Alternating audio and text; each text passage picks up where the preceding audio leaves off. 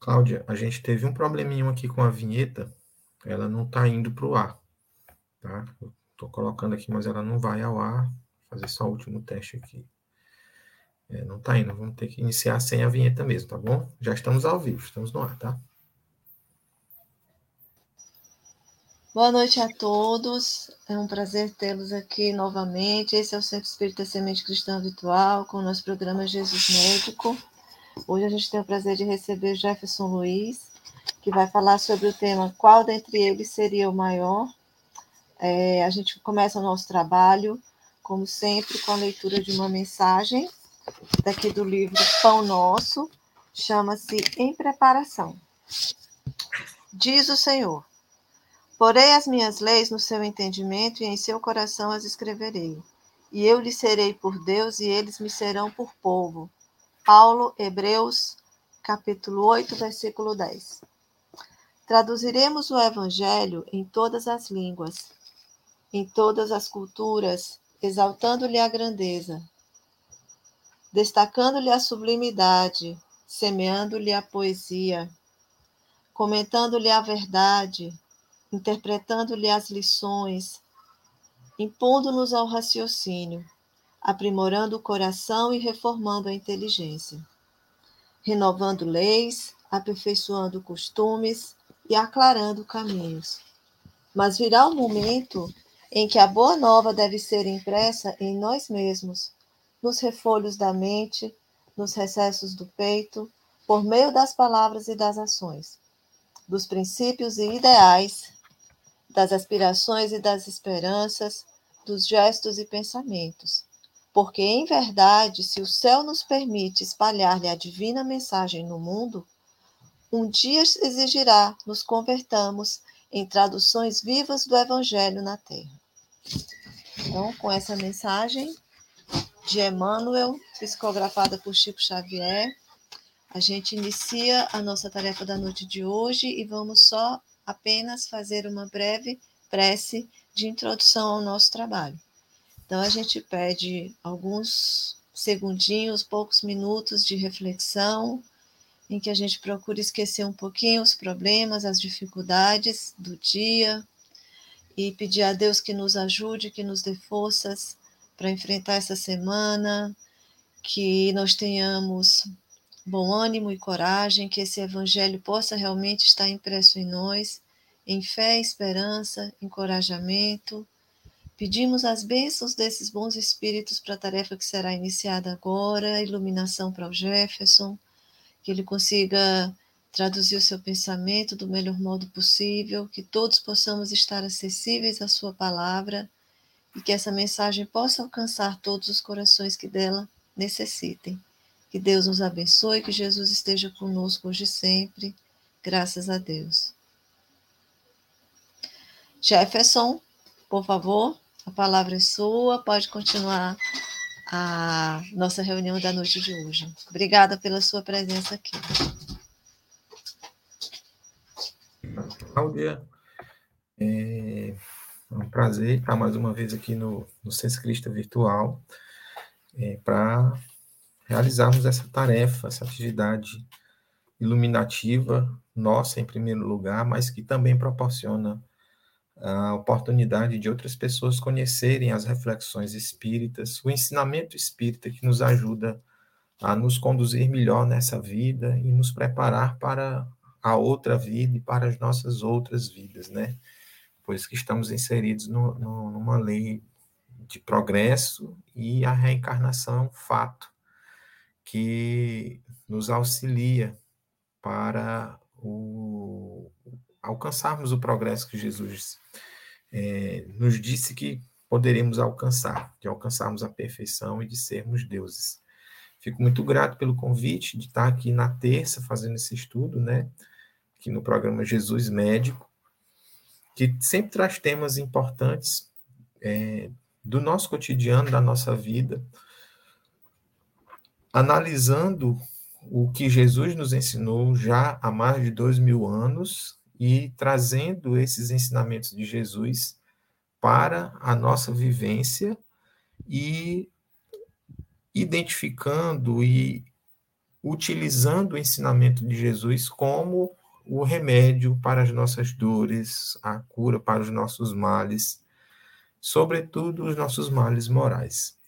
Então, a gente tem a tarefa hoje de é, conversar um pouco a respeito dessa, desse ensinamento que Jesus promoveu é, naquele episódio que foi narrado pelo evangelista Mateus, lá no capítulo 18, quando é, Mateus registra né, que os seus discípulos, é, retornando de uma atividade, de uma tarefa, vinham discutindo entre si qual deles tinha maiores virtudes, mais habilidades, estavam disputando entre si quem detinha a preferência de Jesus, do Mestre, qual, qual deles que era mais benquisto por Jesus. Eles estavam é, é, disputando entre si o posto de o melhor discípulo, quem é que era o maior dentro daquele grupo, né? E essa discussão entre eles é, estava causando um desconforto no grupo, porque eles estavam afastando-se dos ensinamentos de Jesus e permitindo com que essa discussão tomasse corpo, abalando ali o ambiente de paz que eles possuíam. E Mateus registra no seu evangelho que quando eles é, é, chegam ao encontro de Jesus, Jesus pergunta a eles do que eles estavam falando, né? Pergunta que já coloca eles numa situação de constrangimento, porque sabiam que de alguma forma estavam é, se desviando do caminho que Jesus ensinava, se distanciando das virtudes que Jesus ensinava. Né? E é, Jesus dá a lição, a gente vai fazer a leitura aqui na íntegra dessa passagem, para logo em seguida a gente fazer algumas reflexões a respeito dela, né? Nessa ocasião, os discípulos aproximaram-se de Jesus e lhe perguntaram: Quem é o maior no reino dos céus? E ele, Jesus, chamou perto de si uma criança, colocou-a no meio deles e disse: Em verdade vos digo que, se não vos converterdes e não vos tornardes como as crianças, de modo algum entrareis no reino dos céus. Aquele, portanto, que se tornar pequenino como esta criança, esse é o maior no reino dos céus. Então, essa é a narrativa de Mateus, e perceba que eles questionam a Jesus quem seria o maior. Eles se julgavam, dentre eles, naquele grupo, é, por serem discípulos de Jesus, se julgavam privilegiados e questionaram a Jesus, dentre eles, quem seria o maior. E Jesus, na sua sabedoria e na sua forma magistral de ensinar, não responde ao anseio deles, não responde à pergunta tal como ela lhe foi formulada para dizer entre aqueles ali que estavam presentes qual seria o maior ou o melhor. Mas ele é, toma de uma criança, coloca ali uma criança entre eles e, e, e faz o ensinamento. Era preciso ser como a criança para ser o maior. Né? Porque Jesus sabia que, mesmo dentre algum daqueles ali, no, claro que algum deles possuíam possuía é, um grau de evolução espiritual é, é, diferenciado dos demais, maior que os demais. Poder, Jesus facilmente poderia identificar dentre aqueles quem seria o mais evoluído, né? Apesar de cada um ter sua característica, cada um ter o seu potencial, cada um ter uma virtude diferenciada que lhe poderia dar destaque. Mas Jesus, é, não fugindo à tônica da sua doutrina, não procura inflamar essas questões pueris que permeiam a intimidade de muitos homens e aproveita a oportunidade para transmitir o ensinamento. né? quando diz que precisa ser como uma criança para se tornar o maior no reino de céu, dos céus. E é, esse episódio nos promove reflexões bem interessantes. Pensando no nosso cotidiano, na nossa vida, é, é fácil identificar o quanto as pessoas estão é, preocupadas e também ocupadas na busca por uma grande relevância social. Estão sempre procurando meios, alguma forma, de se destacarem, de serem conhecidos, de se tornarem famosos, de alguma forma obterem reconhecimento e notoriedade nas sociedades em que estão inseridas, no seu, no seu local de trabalho, na sua família, no seu bairro, no clube que frequenta, às vezes até mesmo na, na igreja que frequenta, na, na doutrina religiosa que faz parte, estão sempre de alguma forma buscando aparecer, estar sobre os holofotes, estar sobre as luzes, querendo se fazer maior do que os outros.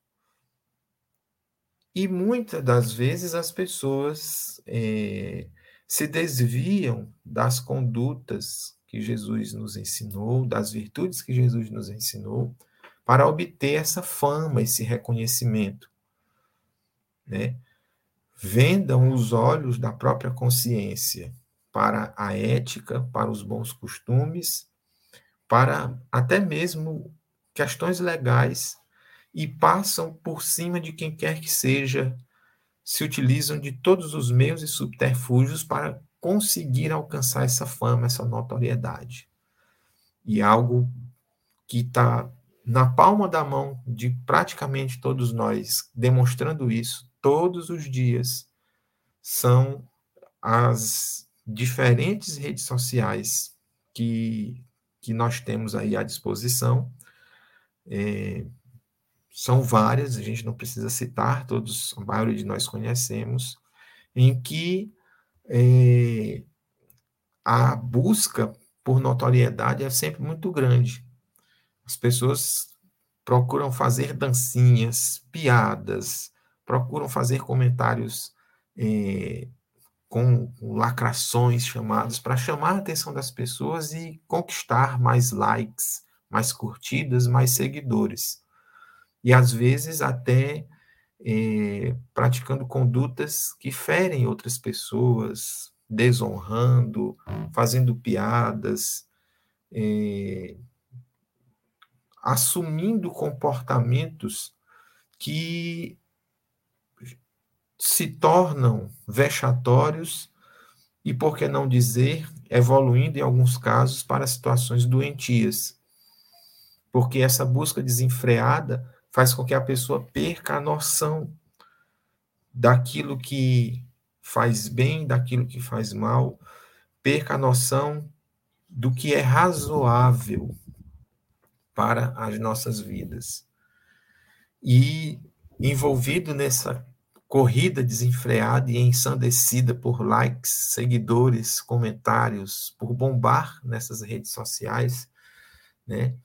É, muitas das vezes se atinge uma notoriedade é, espetacular em questão de, de minutos, de dias, lança um vídeo, um comentário que viraliza o poder da informação hoje globalizada. A um clique é estupendo e em questão de minutos uma fala sua é, chega a milhares de pessoas. E você vai do, do 8 a 80 nessa fama muito rápido. E muitas dessas pessoas que conquistam essa notoriedade muito rápida, quando a perdem, porque o seu conteúdo eh, não tem bases para lhe sustentar com essa notoriedade, porque foi apenas uma dancinha, foi apenas mais uma lacração. quando perdem esses seguidores e saem do holofote, adoecem, entrando muitas vezes em estados depressivos, deploráveis, onde a criatura humana eh, chega até a achar que eh, não tem sentido a vida, né? E cai numa depressão profunda. Então, é, esse comportamento da criatura humana que busca notoriedade, que busca destaque social, destaque naquilo que faz, naquilo que se propõe a fazer, ele é um comportamento que nós podemos considerar natural. Está esculpido na nossa ancestralidade essa necessidade que nós temos de se sobressair sobre os demais, porque está no DNA da criatura humana a necessidade de vencer as intempéries, de vencer as dificuldades. Só sobrevivia aquele que era o mais forte, que conseguia vencer os seus predadores, que conseguia suportar ah, os fenômenos da natureza, que conseguia suportar ao frio, ao calor. Então, era uma corrida é, uma disputa com a própria natureza por sobrevivência. E durante muito tempo, muito tempo, milênios, essa necessidade de se sobrepor sobre os outros e as dificuldades foi sendo sedimentada no nosso DNA da criatura humana. Então, isso é inato, o desejo do homem de querer mais, de querer ser melhor, de conquistar mais, de ter mais provimento, de ter mais suprimento, porque fez parte da caminhada evolutiva natural do ser humano essa busca, essa necessidade. E a gente continua buscando notoriedade, nós continuamos buscando vencer Acontece que é, esses impulsos que a criatura humana possui, que nos levam a essa busca de vencer, de progredir, de querer mais, de ser o melhor, de ser o vencedor, o campeão, ela precisa é, passar por um certo tipo de controle, porque a gente sabe que seguir somente aos nossos instintos nos mantém comparados aos nossos ancestrais, ao homem primitivo. E nós já evoluímos alguma coisa. Nós já desenvolvemos o intelecto, nós já desenvolvemos a razão, e para além disso, nós aprendemos a lidar com as sensações e também já aprendemos que possuímos sentimentos. E esses sentimentos quando trabalhados no, na nossa coletividade, nas nossas interações sociais, nos geram valores. E o homem se diferencia dos demais animais ou do homem primitivo justamente por já possuir valores que servem para nortear as nossas ações. E quando nós, nessa caminhada, é, tendo que é, fazer um equilíbrio entre os impulsos instintivos que nós possuímos, de progresso, instinto de conservação, instinto de proteção, é, buscamos mais, buscamos é, vencer, nos sobrepor aos outros, nós também, por já possuirmos um senso de razão, de sentimentos, já termos uma moralidade desenvolvida, vamos colocando isso na balança e tentando nos orientar nesses dois aspectos para levarmos uma vida mais ou menos centrada.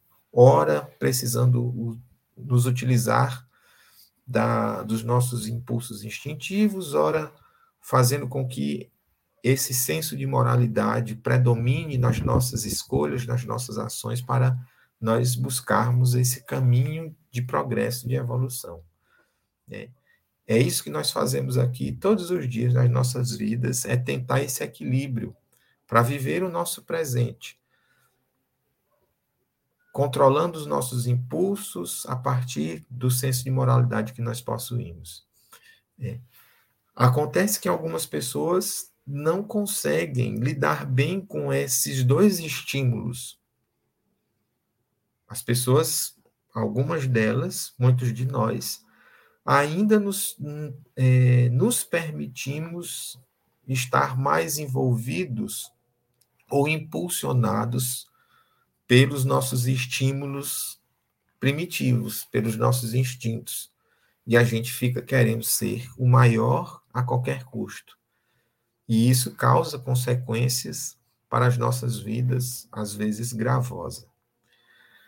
Joana de Ângeles, uma, um espírito de escola, né, tem um trabalho fantástico na busca de compreender a psique humana e, a partir do pensamento espírita, da doutrina espírita, auxiliar o ser humano a se compreender, olhar para dentro de si, compreender todos esses processos de ordem psicológica que acontecem conosco para que o homem consiga evoluir, progredir.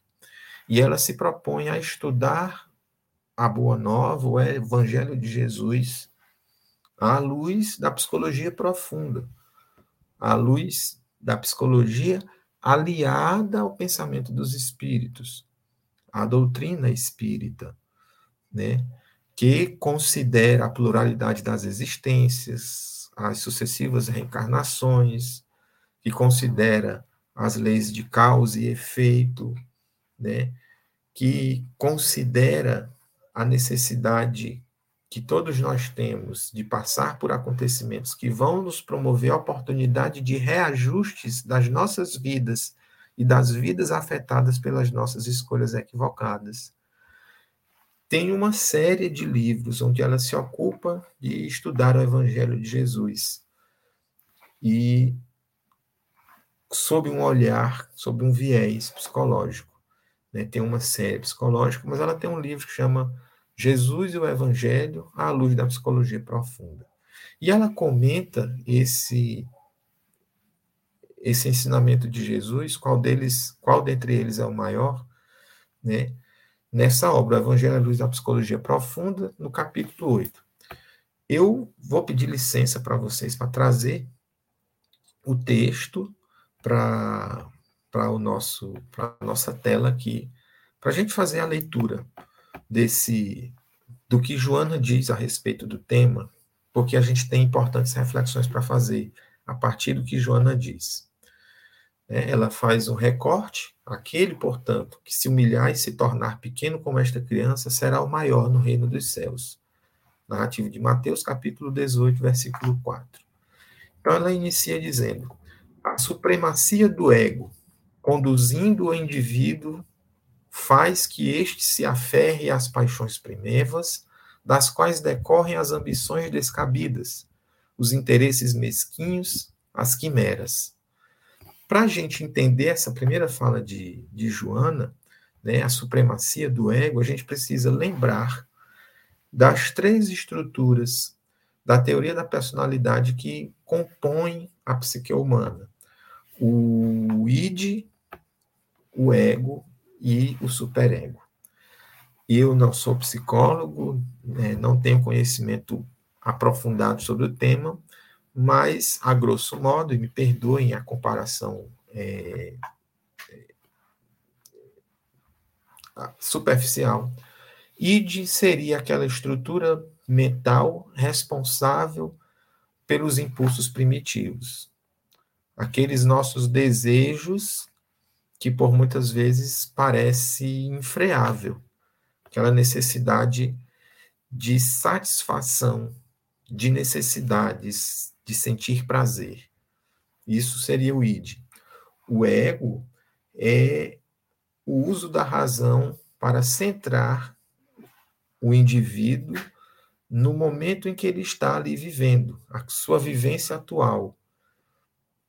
É a sua interação com a realidade que o cerca e a estrutura responsável por tentar orientar esse homem a estar com um comportamento adequado a essa realidade que o cerca, atender a essa realidade presente em que ele está inserido.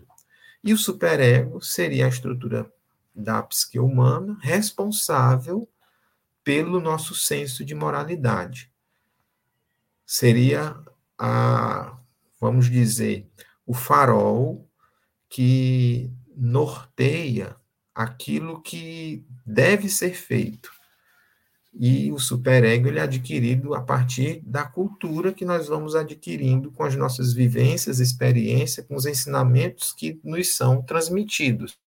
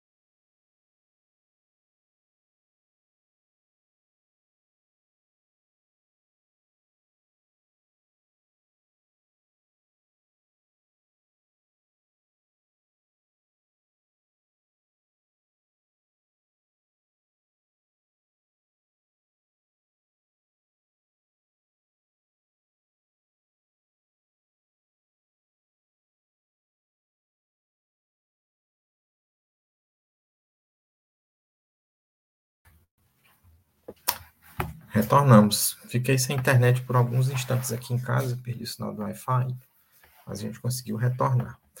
Bom, a gente vem dizendo que é, Joana fala disso, né? A supremacia do ego. A gente explicou dessas três estruturas, ego, id, ego e superego, e Joana disse que a supremacia do ego, essa vivência no presente e levando em consideração apenas as circunstâncias momentâneas, né? A supremacia do ego conduzindo o indivíduo, né? Ele viver de acordo com o seu presente, com aquelas circunstâncias, faz com que este se aferre às paixões primeiras. E ela prossegue dizendo, é, deixa eu trazer de novo aqui mais uma, só um instantinho para a gente compartilhar aqui o, o texto. Separador do Chrome. Pronto, já a gente consegue lançar. Ela prossegue dizendo: encharcado pelos fluidos grosseiros da matéria, o ser tem, a, tem dificuldade de superar esses impositivos, disputando na área das lutas pueris a supremacia da sua vaidade e dos procedimentos que lhe caracterizam a faixa de evolução moral ainda retrógrada. Ora, muito sensato, porque se ele está encarnado, né, e os fluidos grosseiros da matéria né, em que ele está inserido dificultam ele a conseguir é, é, aspirar algo além desse momento que ele está vivenciando. Entende? Então ele fica ali meio que preso e não consegue romper com é, esses impositivos que lhe colocam em lutas pueris. Ela explica algo bem interessante aqui, quando diz: ocultando a sombra, mantém-se vinculado aos formalismos, às tradições, às aparências, embora os conflitos subreptícios em que agoniza. Muitas das vezes nós somos mestres em ocultar as nossas sombras como a gente está vivendo sendo conduzido pelo ego, ou seja, estamos vivendo para atender às necessidades dos reclames do agora, das circunstâncias do agora, mesmo que nós tenhamos sombras, dificuldades, dores, nós nos vinculamos a formalismos, a tradições, a aparências. Então a gente ostenta um mundo, ostenta uma vida que não é a que nós verdadeiramente estamos vivenciando. A gente assume um papel para dar conta do apelo social em que nós estamos inseridos. Né?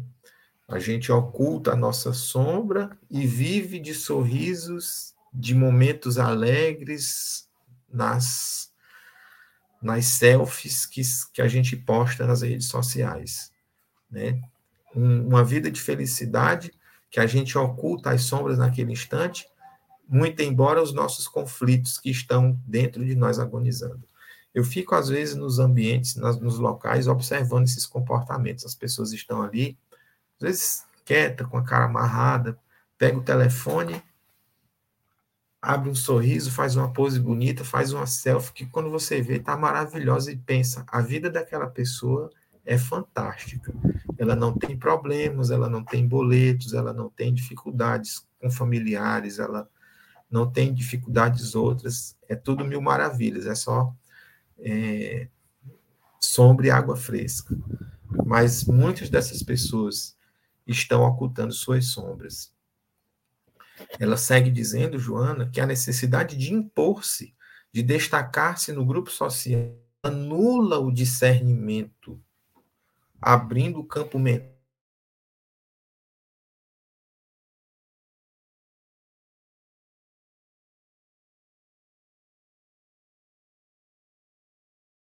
desenfreada para se destacar anula o nosso discernimento. A gente esquece do que, é certo, do que, que é errado, a gente coloca uma barreira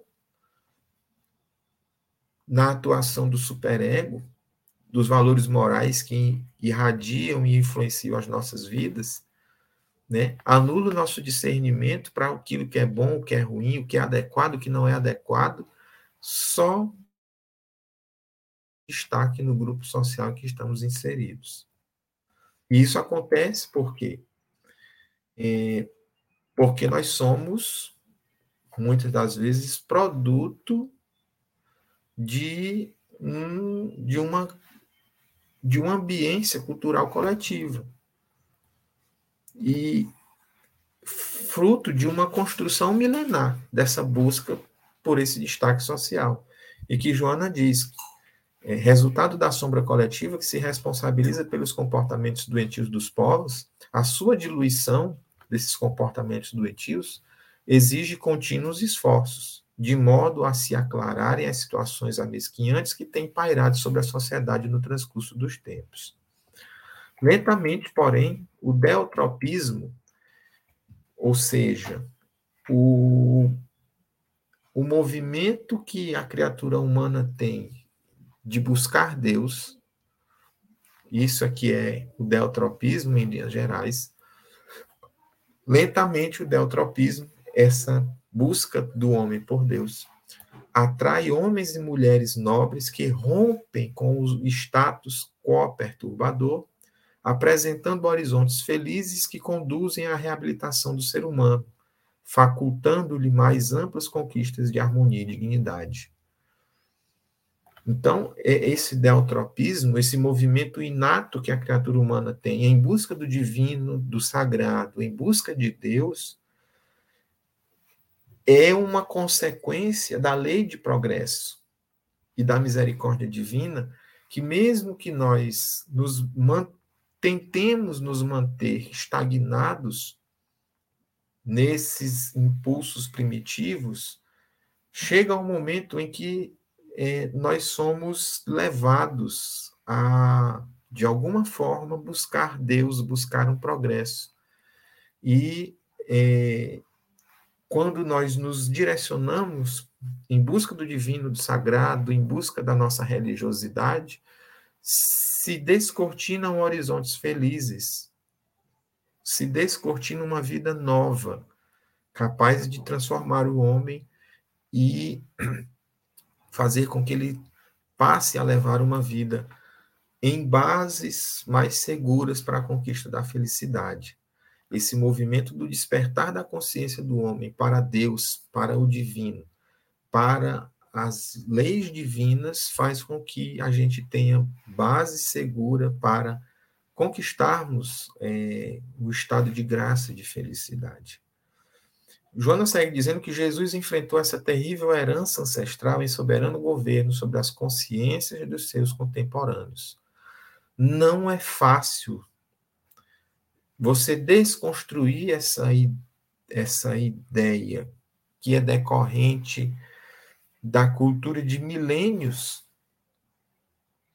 E Jesus vem promover essa revolução, de iniciar esse processo, esse trabalho, de fazer com que o homem desperte dessa ancestralidade, dessa, desse primitivismo, para conseguir é, alçar voos mais altos. Né? Esses homens submetidos aos caprichos das leis arbitrárias e punitivas, na sua crueldade e rudeza, estabeleceram a relatividade dos valores humanos, o que, de certo modo, ainda permanece na Terra, especialmente quando da irrupção das guerras hediondas, que submetem uns à dominação de outros, permitindo-se subestimar aqueles que lhes não pertencem à casta, à raça, à religião, em famigerados preconceitos que os dividiam e amesquinhavam os considerados inferiores. No rol das propriedades estabelecidas nessa sociedade primitiva e em processo de crescimento moral, as mulheres, as crianças e os escravos não desfrutavam de quaisquer direitos ou de mínima consideração, antes servindo como alimárias desprezíveis, como objeto, é, como é, é, é, escravos, coisas desprezíveis, é que Joana quis dizer aqui. Então, quando Jesus vem à Terra para trazer a boa nova, ele encontra esse cenário. Sociedades que é, estavam acostumadas ao progresso e ao crescimento à base de guerras e dominações, escravizando outros povos quando venciam as batalhas, sociedades em que mulheres, crianças e escravos eram coisificados, não tinham valor, não tinham vez, não tinham voz, eram tratados como objetos de dominação. Eram desprezados, não tinham valor humano, não tinham dignidade. E é, quando os discípulos de Jesus, uns querendo ser mais do que os outros, é, perguntam a Jesus, questionam qual dentre eles era o maior, Jesus vai usar essa oportunidade para fazer um processo de, é, como posso dizer, desconstrução de um paradigma para lançar bases novas. Ele eleva a criança que não tinha é, valor para aquela sociedade, ele eleva uma criança a o maior no reino dos céus. Então ele aproveita a discussão dos discípulos para dizer: olha, vocês estão equivocados, a humanidade está equivocada. Aqueles que são desprezados, aqueles que são é, segregados, crianças, escravos, mulheres, aqueles é que são os maiores no reino de Deus. Ele diz: Eu não vim para os sãos. Então, Jesus, ele lança luz aos oprimidos, aos coxos, aos doentes, aos leprosos, e diz a seus discípulos que aqueles que estão sendo segregados é que são os maiores no reino de Deus. Que seja como a criança para conseguirem alcançar o reino de Deus.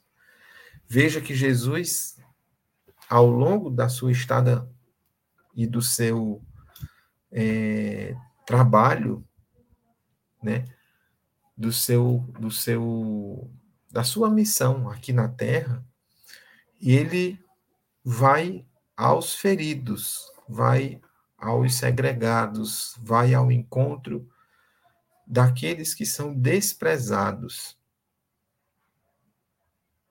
Quando Jesus, por várias oportunidades, enaltece a mulher, ele está mostrando que aquela sociedade, que os valores dela estão equivocados. As mulheres não não tinham direitos, não tinham dignidade, não tinham valor humano, eram tratadas como objetos, como pertencentes aos, às suas famílias, aos homens das suas famílias. E Jesus, por várias oportunidades, enaltece a mulher. Jesus, é, no poço de Jacó, conversa com a mulher samaritana. Era um ultraje, e Jesus enfrenta o paradigma daquela sociedade para desconstruir, porque aquela sociedade estava é, sedimentada, suas bases, seus valores, no primitivismo da força e achavam que eram os maiores. E Jesus vai mostrar com as suas ações, elevando as crianças, as mulheres, os coxos, os estrupiados, à condição de dignos do reino de Deus, para demonstrar àqueles homens que os seus valores estavam equivocados, estavam distantes daquilo que Deus é, colocava para é, a humanidade. Né? Mais à frente, Joana diz que é, era, esse, era esse terreno, era essa situação espiritual e cultural da humanidade que ele encontrou quando esteve conosco na Terra. Né?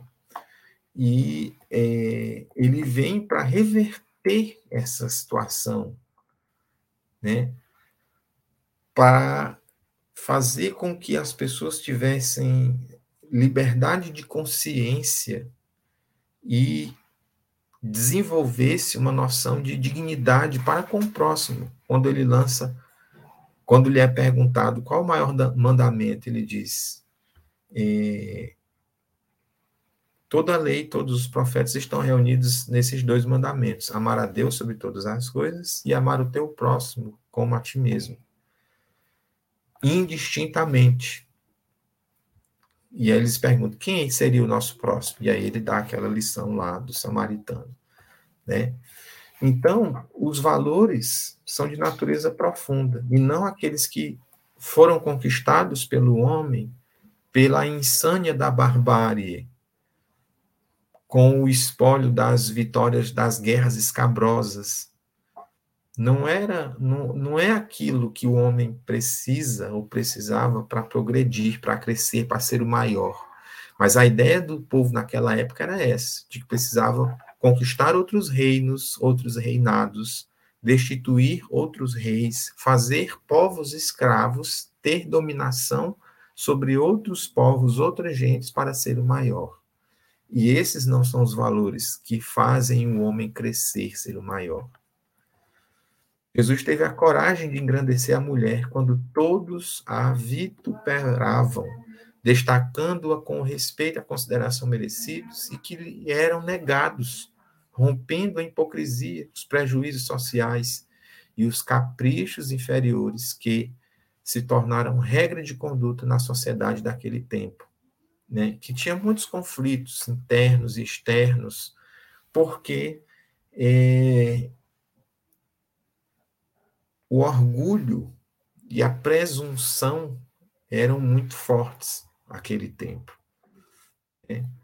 E Jesus, é, diante desse quadro, Joana nos mostra, nos ensina. Investiu contra essa sombra coletiva, definindo que a fragilidade e a inferioridade atribuídas à mulher eram resultado da dubiedade moral do próprio homem que assim projetava sua fraqueza nela, em vez de ter a coragem de auto-enfrentar-se para combater o defeito de evolução e a falta de maturidade psicológica. Era aparentemente mais fácil e mais cômodo atacar a projeção da imagem detestada noutrem do que, identificando-a no imo, trabalhar por superá-la. É sempre uma atitude sórdida combater a projeção antes que a realidade geradora de sua causa. Então, é, é, Joana explica aqui é, algo que a psicologia moderna vem trabalhando, de que acontece com frequência de nós que temos os nossos defeitos, projetamos esses nossos defeitos, essas nossas dificuldades morais no outro.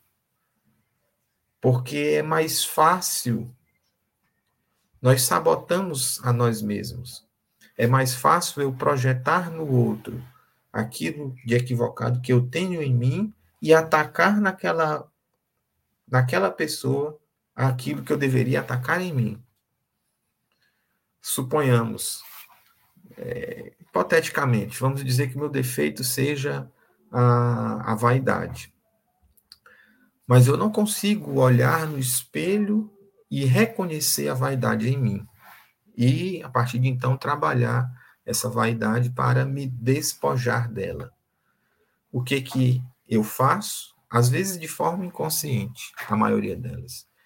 Eu é, projeto essa vaidade no comportamento de outra pessoa, identifico isso na outra pessoa e passo a discriminar, combater essa outra pessoa por conta da vaidade dela. É, linhas de, de entendimento da psicologia diz que isso é uma projeção, que eu projeto no outro o meu defeito, ataco no outro o meu defeito, para que eu não ataque o meu defeito. É um mecanismo de defesa, meio que de fuga.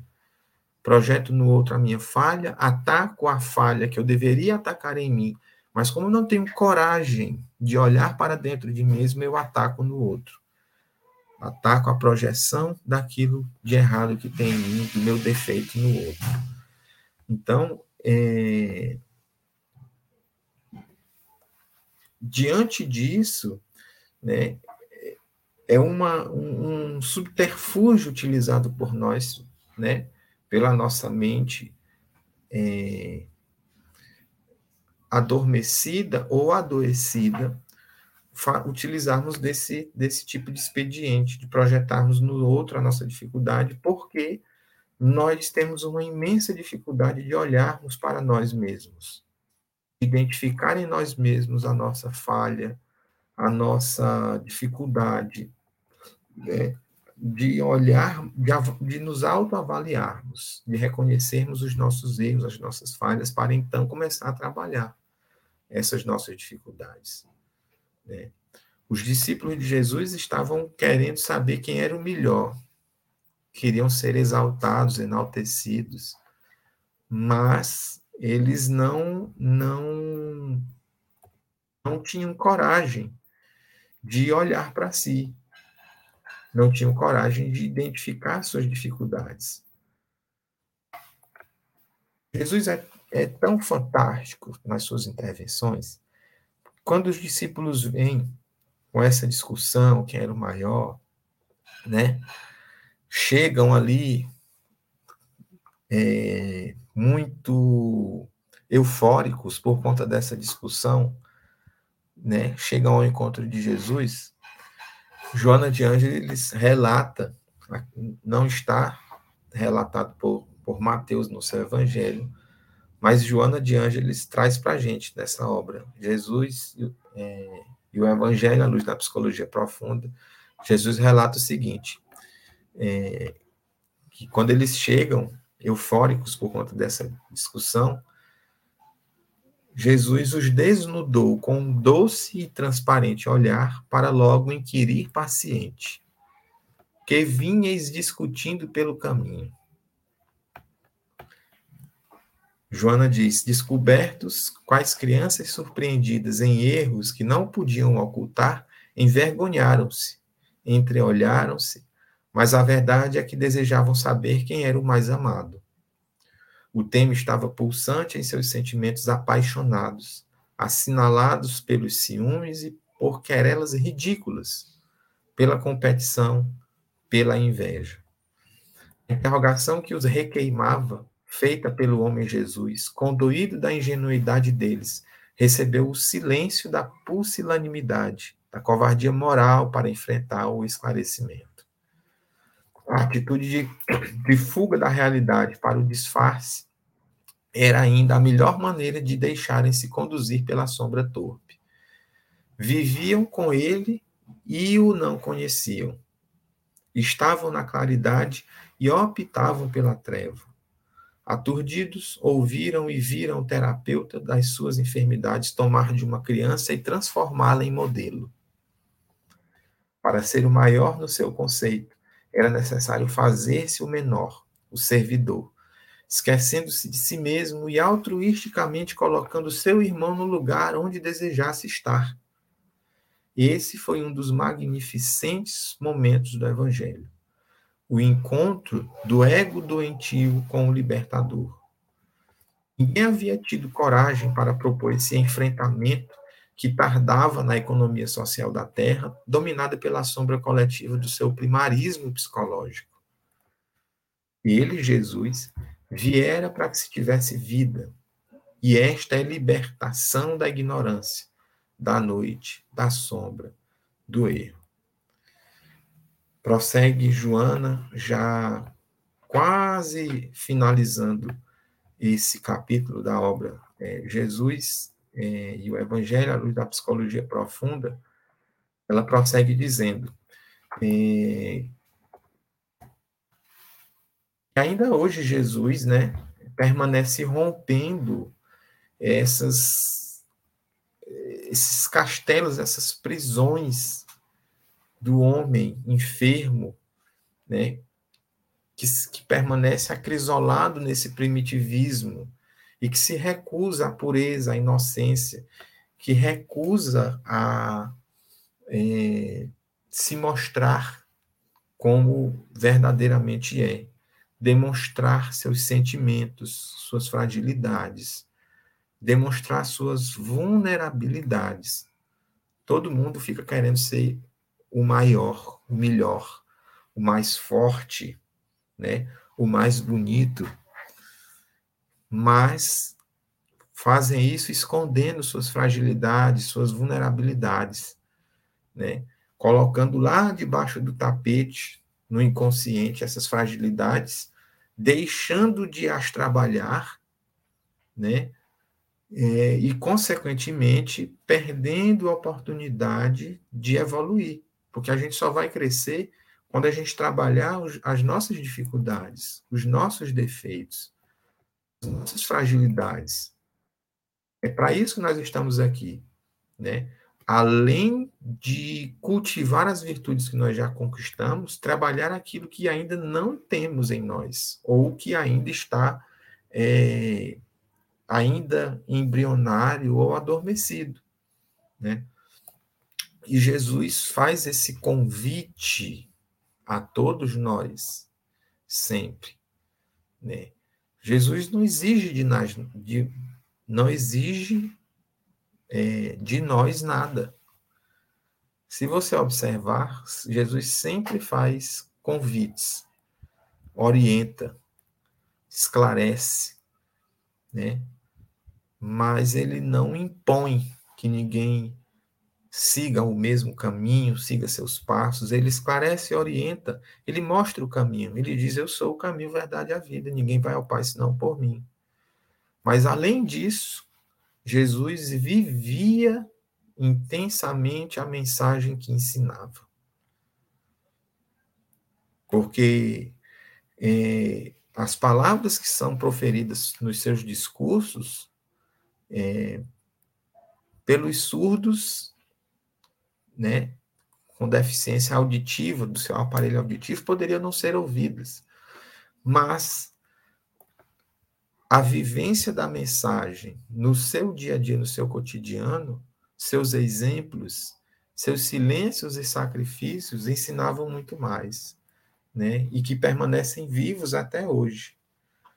E por isso é, é que Jesus ensina tanto né? E Joana até fecha esse capítulo do seu livro dizendo: Aquele, portanto, que se humilhar e se tornar pequeno como esta criança, será o maior no reino dos céus. Foi a condição essencial que Jesus estabeleceu para alcançarmos o progresso ao ponto de sermos dignos do reino de Deus, o reino dos céus, né? é, reconhecer as nossas falhas, nos tornar pequenos, nos tornar crianças indefesas, reconhecendo as nossas dificuldades, vicissitudes, nos reconhecendo como seres pequenos e que é, precisamos de auxílio e que precisamos crescer, evoluir. Assim nós alcançaremos o reino dos céus. Jesus nos ensina isso e Joana né, nos auxilia a compreender melhor essa situação, né? Nos auxilia a compreender que nós precisamos é, fugir dessa porta larga da busca desenfreada por reconhecimento, por notoriedade a qualquer custo, a qualquer preço e por qualquer coisa para nos apequenarmos, nos tornarmos como crianças, né? A buscarmos a inocência da criança, a prática do bem, do amor, dignificar as nossas virtudes, mas dignificar também o nosso semelhante, no caminho do auxílio e da caridade. Então, é, as reflexões que a gente traz hoje a respeito desse tema e o convite de Jesus para todos nós de nos tornarmos o maior sendo é, menor, exercendo a humildade e a simplicidade. Muito obrigado, Cláudia, pela oportunidade, pelo convite de participar aqui do Jesus Médico. É, é, eu passo agora para você para fazer, fazer o nosso encerramento, né? Muito obrigada, Jefferson. Muito feliz a sua fala, muito completa mesmo. Nesses tempos de internet de superexposição, é, querer aparecer é quase uma febre, né? entre, todo, entre todas as qualquer coisa, qualquer coisinha, qualquer assunto, qualquer trivialidade é pretexto para colocar um vídeo na, nas redes, para se expor e tal. Então, é, é, há que se ter mesmo muita vigilância né, nessa, nessa postura. Vale até um comentário, né? Alguém vai dizer: ah, mas vocês também estão na internet, vocês também estão em busca de likes, estão em busca de inscritos para o canal de vocês. Mas, é mas divulgando outra que, que é, a gente faz isso não para enaltecer a nossa figura do Jefferson, da Cláudia, Exatamente, de centro espírita não. tal, não. A tarefa aqui é difundir a mensagem do Espiritismo, uhum. mas, sobretudo, a de Jesus, que é ela que merece exaltação, ela que merece ser, pelo menos, oportunizada e conhecida por outras pessoas, né? Veja que a gente faz isso de maneira simples, né? Não tem adornos, nós não estamos aqui Exatamente. utilizando de recursos audiovisuais é, fantásticos é. para que o destaque seja da mensagem que a gente pretende disponibilizar, né? E que a gente entende que é uma ferramenta valiosa de transformação das pessoas. E de repente, ouvindo essa mensagem, vão refletir e, quem sabe, de alguma forma aproveitá-la para a melhoria das suas vidas. Eu queria só fazer esse adendo aqui, porque às vezes parece uma hipocrisia da nossa parte falar de rede social estando numa rede social. Mas não é só estar na rede social que é condenável, né? É algo, é como tudo na vida, se for utilizado com equilíbrio, com uma finalidade, é, tem sua validade. Só isso que eu queria dizer. Com certeza, eu já ia, ainda bem que você fez esse, esse, esse acréscimo, porque era exatamente o que eu ia comentar em, em linhas gerais. Que não, é, é a, o objetivo é disponibilizar, como você disse, uma ferramenta que a gente acredita que traga equilíbrio, né? sanidade mental e psicológica para as pessoas. É essa aposta que a gente faz na doutrina espírita, que ela seja um apoio, um suporte para a nossa vida. E a gente tenta, e os próprios espíritos dizem no Evangelho, que a gente tem a obrigação de fazer todo o possível para que essa mensagem, essa informação, esse conhecimento chegue ao maior número possível de pessoas, né? É essa a nossa ideia. Então, para a gente concluir o nosso trabalho, mais uma vez agradecendo imensamente a sua participação, eu tenho certeza que você vai voltar outras vezes.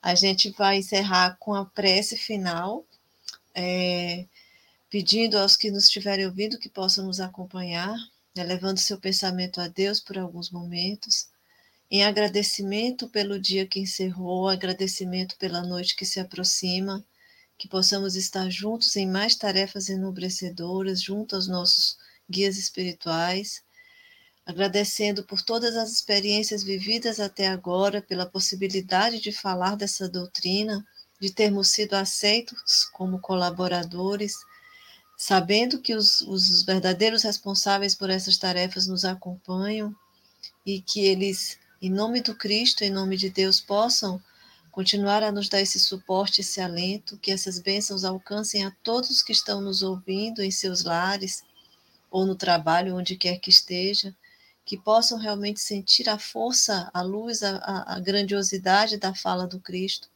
tão bem interpretada pelos seus colaboradores espirituais e que a gente tenta retransmitir aqui com toda a humildade, pedindo a Deus que nos ajude nós também a nos transformarmos para melhor. Que as suas bênçãos sejam com todos nós hoje e sempre. Graças a Deus, muito obrigada a todos.